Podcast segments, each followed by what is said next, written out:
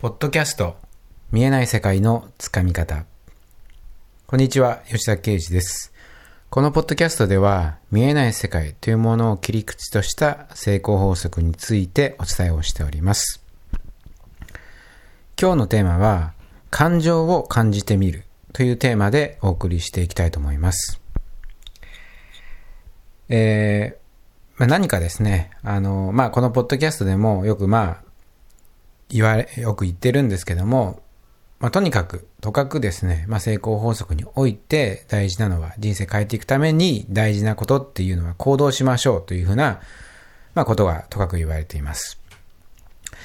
で、えー、そのですね、まあ、行動の源泉といいますか、どうしたらその行動をガンガンですね、していけるかっていうことをもうちょっと、えー、その根本というか、というものを考えてみたときに、えー、必要になってくるもの、えー、明らかになってくるっていうものが、まあ一つありまして、それっていうのは、あまあ自分自身の感情になるわけです。自分自身の感情があるからこそ何か行動していける。えー、それは、あの、まああなた自身のですね、日々のあの、ことを考えてみてみればわかると思うんですけども、えー、まあ、例えば単純に言えば、何か好きなことがあるだとか、えー、欲しい結果が欲しいものがある、欲しい結果があるっていうことに対して、まあ自分の行動っていうのは進んでいくと思います。だから、その、感情っていうものがなければ、基本的には、その前に進んでいくことができないわけですね。で、また大きなものになると、その、やっぱりその、その、いくつも失敗したり、壁が現れたりっていうことが、必然的に、あの、あら、あの、起こってくるので、だからどうしても、その感情っていうものをしっかりとですね、えー、使っていくってことが必要になって、大事になってきます。ところが、感情っていうのは、あまあ、普段から接している分、まあ、扱いづらい、扱いやすいっていうところも、あの、簡単にですね、えー、捉えてしまうっていう部分があるんですけども、でも、考えてみると、その、この感、自分自身の感情っていうのは一番、その扱いにくく、難しいっていうところがあると思うんですね。例えば、まあ、あの、ダメだと分かっていても、その、ちょっと感情的になって、例えば人に対して、あの、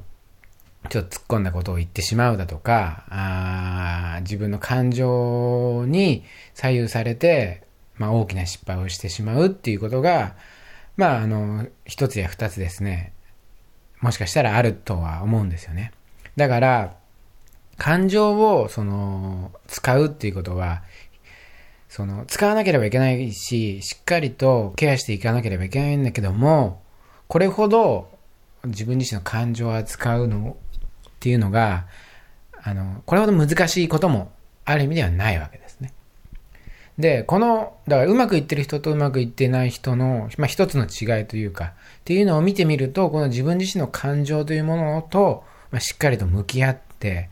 まあ、しっかりとケアできて、自分のいい方向にえー、使っていけるか流していけるかっていうところが、まあ、一つの多くな、あの、分岐点になってくるわけです。まあ、ということで、今日はですね、その、まあ、自分自身の、まあ、感情っていうのを、まあ、使っていくために、まあ、一つのですね、えー、ポイントというかあ、大事なところっていうのをお伝えしていきたいと思います。で、まず、あの自分自身のですね、まあ、えー、心の作用というか、というものを、まあ、いくつか、その感情っていう、あの、ここの作用っていうものを考えてみるとですね、まあ、その感情っていうこと以外に、えー、自分自身で思考をするっていうふうなところがあると思うんですけども、つまり意識の部分ですね。えー、まあ、感情っていうのはどちらかっていうと、こう、無意識だったり、自分自身の手に負えないという、意識でですね、なるべくコントロール、簡単にコントロールできないという意味で、まあ、無意識の領域にあるとするのであれば、まあ、それをコントロールしていくのは意識の部分なんです。で、感情を使える人と使え、こなせない人の違いっていうのは、その感情に飲み込まれてしまうか、自分で飲み込んでいるかっていうことの一つに、その一点に集約されていくわけです。つまり、感情に飲み込まれてしまっ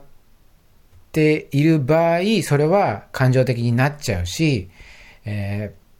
ー、感情的にいろいろバカなことをしてしまうっていうことが起きやるわけです。だけども逆に感情を飲み込むっていう風な立場に立っているんであれば、その感情をうまく利用していい方向に流していけるっていうこともまた可能なわけです。もちろん、最初にも言った通り、感情っていうのは難しいから、すべてを飲み込んだりするってことはなかなか難しいのかもしれないけども、意識的にですね、そこをやっていくことによって、感情をうまく利用していくっていうことが、まあ少しずつできるようになってくるわけです。で、その方法論として、えー、まあ、簡単なあ方法論としてお伝えしたいのが、その自分の感情を改めて感じて直してみるっていうことをちょっと行ってほしいんですね。まあ、例えば自分自身が今嬉しい感情を感じていたら、あ、自分って嬉しい感情を感じてるなっていうふうにして捉えてみる。例えば何かあの嫌なことがあって、えー、落ち込んでいるのをするんであれば、あ、自分今なんか落ち込んでるなっていうふうにして感じてみる。誰かと人間関係において腹立つことがありました。あ、自分って今なんかこうすごいむしゃくしゃしてるなっていうふうにして感じてみる。っていう非常にシンプルなことをやるってことですね。で、これ考えてほしいんですけども、あ、自分、例えばで、今、ムカムカしているなっていう、そのムカムカしているっていう立ち位置を改めて感じてみるっていうことは、一度、感情の外に出て客観視しているっていうことになるわけです。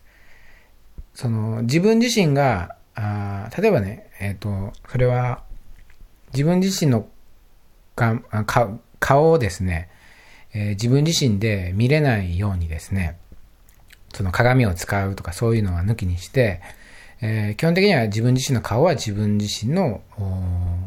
見ることができません。っていうのは一つの統一された存在だから。でも逆に他の他人からはあ自分の顔は見れるわけです。で、そういうふうにして考えてみると、一旦自分の外に出るっていうことによって、自分自身を、まあ、客観視するというか、まあ、改めて冷静になって考えてみるってことができるようになります。なるわけですね。で、まあ、物質的な、あの、世界において、あの、体はね、自分自身をこう、まあ、幽体離脱みたいなことは基本的にはできないので、えー、だから感情を改め、感情の部分であれば、改めて感じ直してみるっていうことでですね、えー、一旦自分の外に出るっていうふうな、えー、ことになるので、えー、だからその、その方法によって、まあ、客観視するっていうことができるようになります。で、えー、まあ、これをやったからといってね、別にムカムカがあの、収まるとか、なんか嫌な感情が抜けるっていうことではないんですけども、まあ、こういったことを、こういったちょっとしたことをですね、意識することによって、まあ、ちょっと、あの、あ、自分は今感情的になっているから、例えば、冷静な判断は、ここの時点ではしないでおこうとかですね。その、重要な何か決断するってこと、時は、まあ基本的には冷静な判断でしていかないといけないと思うので、そういった部分でも活用がすることができます。あ今自分はなんかこう、ちょっと感情的になりすぎてるから、なんかこう、あんまりいい判断ができないだろうなっていうふうな形で、判断を保留していくっていうふうなね、そういうふうな、あことに使えるわけです。で、えー、こういった形で、まあ自分自身をなるべく感情の外に置く。意識を高い位置に、感情とは別の高い位置に、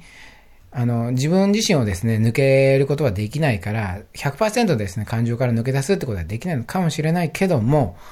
えー、こういったちょっとしたですね、まあ意識を客観視する。っていうことを繰り返していくことによって、えー、一番のポイントである感情に飲ま、飲み込まれるっていうことから抜け出し、感情を飲み込んでいくっていう風な、えー、領域に立てるわけです。だからまあ、あのー、ぜひね、えー、こういったちょっとしたことでいいので、えー、あ自分はどういうふうなことを感じているのか、特に強い情動っていうのが、強い感情が生まれた時にこそ、えー、このことをですね、行ってみることによって、えー、少しずつ、えー、自分自身の感情と自分の意識っていうものを、え分離させて、え客観視し、そして感情を飲み込んでいく存在になる。そして、そうやって飲み込むからこそ、感情を使いこなせるようになっていくっていう風な、え、ことになっていくので、まあ、ぜひですね、簡単にできる、えことなので、えこのことを